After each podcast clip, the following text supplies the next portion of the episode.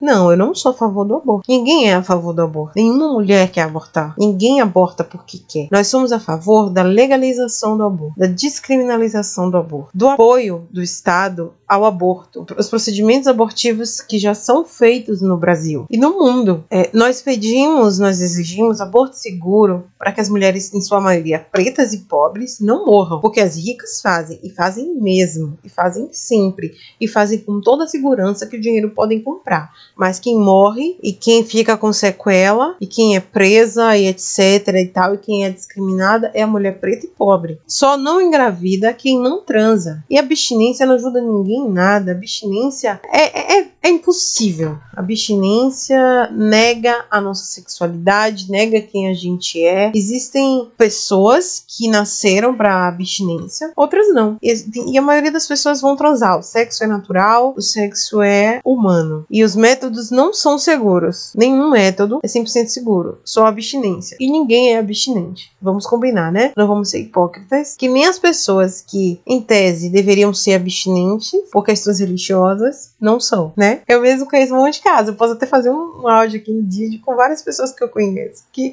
pregam abstinência e não têm abstinência. Enfim, muitos lares, mesmo os lares com famílias consideradas tradicionais, não querem mais filhos, não podem mais ter filhos e já têm mais filhos do que a condição permite para criá-los de forma digna. E até mesmo essas famílias recorrem a métodos abortivos. Todas nós sabemos como abortar e todas nós conhecemos métodos abortivos desde cedo na nossa vida.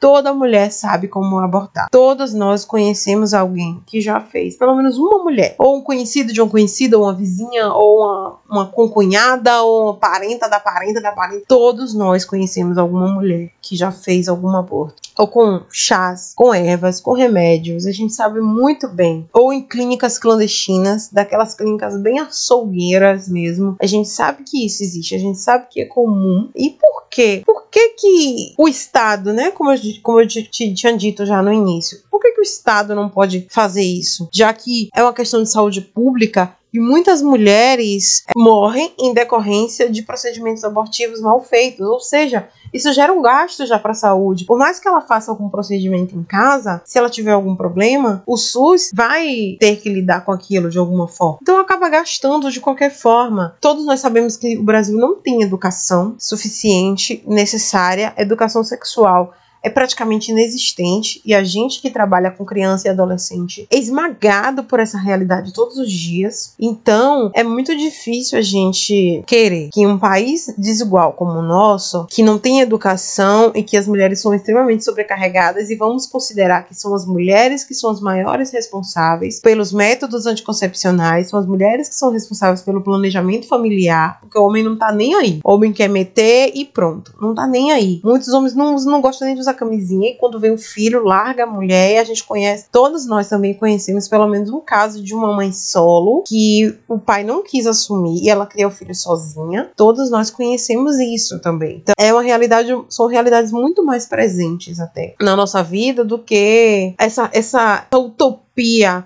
de amor à vida, de provida, de Deus e de religião é a sua religião. Não queira colocar a sua religião no corpo das pessoas. Não misturar religião e política e Estado só dá merda, só dá nisso. Eu ser a favor da legalização, da descriminalização do aborto, em qualquer caso, independente se for de estupro ou de doença, não significa dizer que eu vou abortar e que vou me descuidar totalmente e viver uma vida promíscua só porque agora eu vou abortar. Isso não existe de qualquer forma, mesmo sendo um aborto apoiado pelo SUS, pelo Estado, não é um procedimento bonito, não é um procedimento legal. E todas nós, mulheres minimamente sabedoras da nossa vida, do nosso corpo, minimamente inteligentes, sabemos que o aborto não é um procedimento seguro, é uma cirurgia, é uma curetragem, sei lá o que, é uma coisa que não, não dá nem para saber o que é, quem nunca fez, né? Então, a gente sabe que, pelo menos, as pessoas honestas elas têm essa consciência de que mulher, as mulheres não vão sair por aí abortando o filho todo ano, todo ano, né? Ou todo mês. Agora, as pessoas que se, se apropriam, se aproveitam de desonestidade intelectual para sair falando merda, principalmente nas redes sociais, essas pessoas elas gostam de falar isso. E as mulheres vão querer é, sair transando por aí, vão virar promíscuas para ficar engravidando todo mês e abortando todo mês. Isso não existe. Ninguém gosta de fazer aborto. E voltando, não significa que porque eu sou a favor que eu faria um aborto. Eu, por exemplo, não faria um aborto simplesmente por ele ser ilegal. Eu não faria um aborto, certo? Por exemplo, eu não tomaria um remédio, eu não tenho coragem. Não porque é crime ou é porque. Não, porque eu não tenho coragem. Porque pode dar alguma merda, pode dar alguma coisa errada. Eu posso morrer, eu posso ficar com alguma sequela ou eu posso ter um filho com problemas de saúde por causa de abortos não é, não bem sucedidos. Então, assim, existem essas estatísticas ainda, essas coisas de, de fetos mal formados que nascem com alguma coisa por causa de tentativas de abortos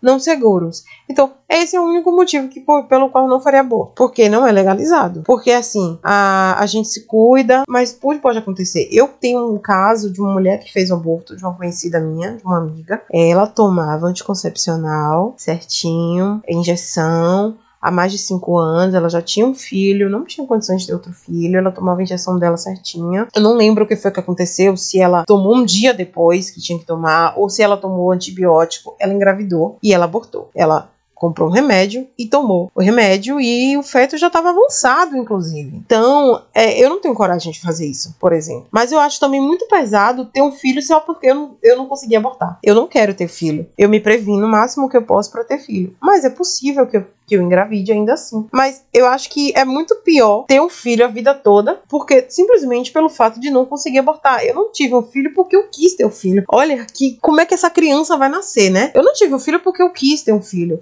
Eu não tive um filho de um pai que quis ter esse filho. Eu tive um filho sozinha, com todas as dificuldades. Eu não vou ter um filho da forma que eu queria ter. Eu só tive o um filho porque eu não tive como abortar. Eu não tive coragem de usar métodos clandestinos para abortar. Olha que é bizarro, é muito bizarro. E outra coisa, feto não é gente, embrião não é gente. Gente é quem tem cérebro, alma, emoções, sentimentos. As pessoas que se dizem pró-vida, elas na verdade, elas só são apenas pró-nascimento. E foda-se depois que a criança nascer, problema, não quero saber porque bandido bom é bandido morto também, não quero saber se essa, se essa pessoa vai ficar no farol pedindo dinheiro ou vendendo bala. Não me interessa também. Que se foda. Ela, essas mesmas pessoas, elas não adotam essas crianças, elas não têm nenhum desejo de adotar, elas não têm nenhum tipo de humanidade, de empatia, não, elas só sabem julgar mesmo. Outra coisa, essas mesmas pessoas que se dizem se importar tanto com a vida, com o ser humano, são as mesmas que abandonam os animais, que não acolhem animais de rua, por exemplo. O animal tá lá, comendo lixo, ela ainda bate, né? São as mesmas pessoas que compram animais que vêm de formas absurdas, porque a gente sabe que existe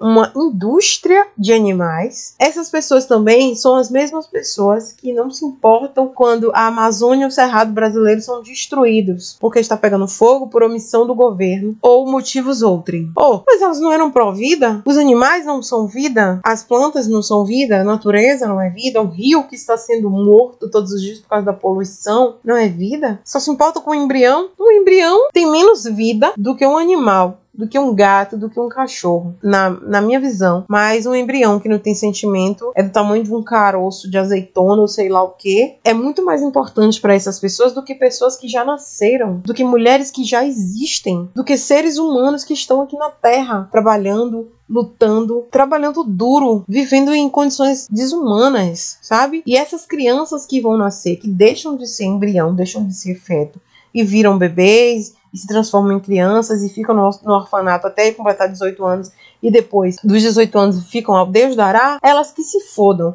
O que importa mesmo é o embrião, porque Deus não quer que um embrião morra, que um feto morra. Ah, vocês façam-me um favor, viu? É isso. Eu sou a favor da descriminalização do aborto, da legalização do aborto, que não significa que eu faria um aborto, mesmo se ele fosse legalizado ou descriminalizado. Não significa também que passaríamos a ter vidas mais promíscuas, não nos protegeríamos só porque o aborto é seguro, legalizado e garantido pelo Estado. Até porque camisinha não evita só filho, evita doenças também. Eu, eu quis fazer um áudio bem rápido, bem sucinto, com a minha visão sobre esse assunto. Nós sabemos que no final do ano passado a Argentina legalizou o aborto, agora o Estado, o país Argentina faz esses procedimentos para que as mulheres não morram mais com abortos clandestinos. E a gente sabe que países que liberaram, a taxa de aborto diminuiu e a taxa de morte e de sequelas também diminuiu. Então é simplesmente uma questão de saúde pública, uma questão de deixar de, a ignorância de lado, deixar de querer se meter no corpo e na vida dos outros deixar de querer colocar Bíblia na Constituição. Estado é Estado, religião é religião. Então é isso, essa é a minha opinião e ficamos por aqui com o tema de hoje.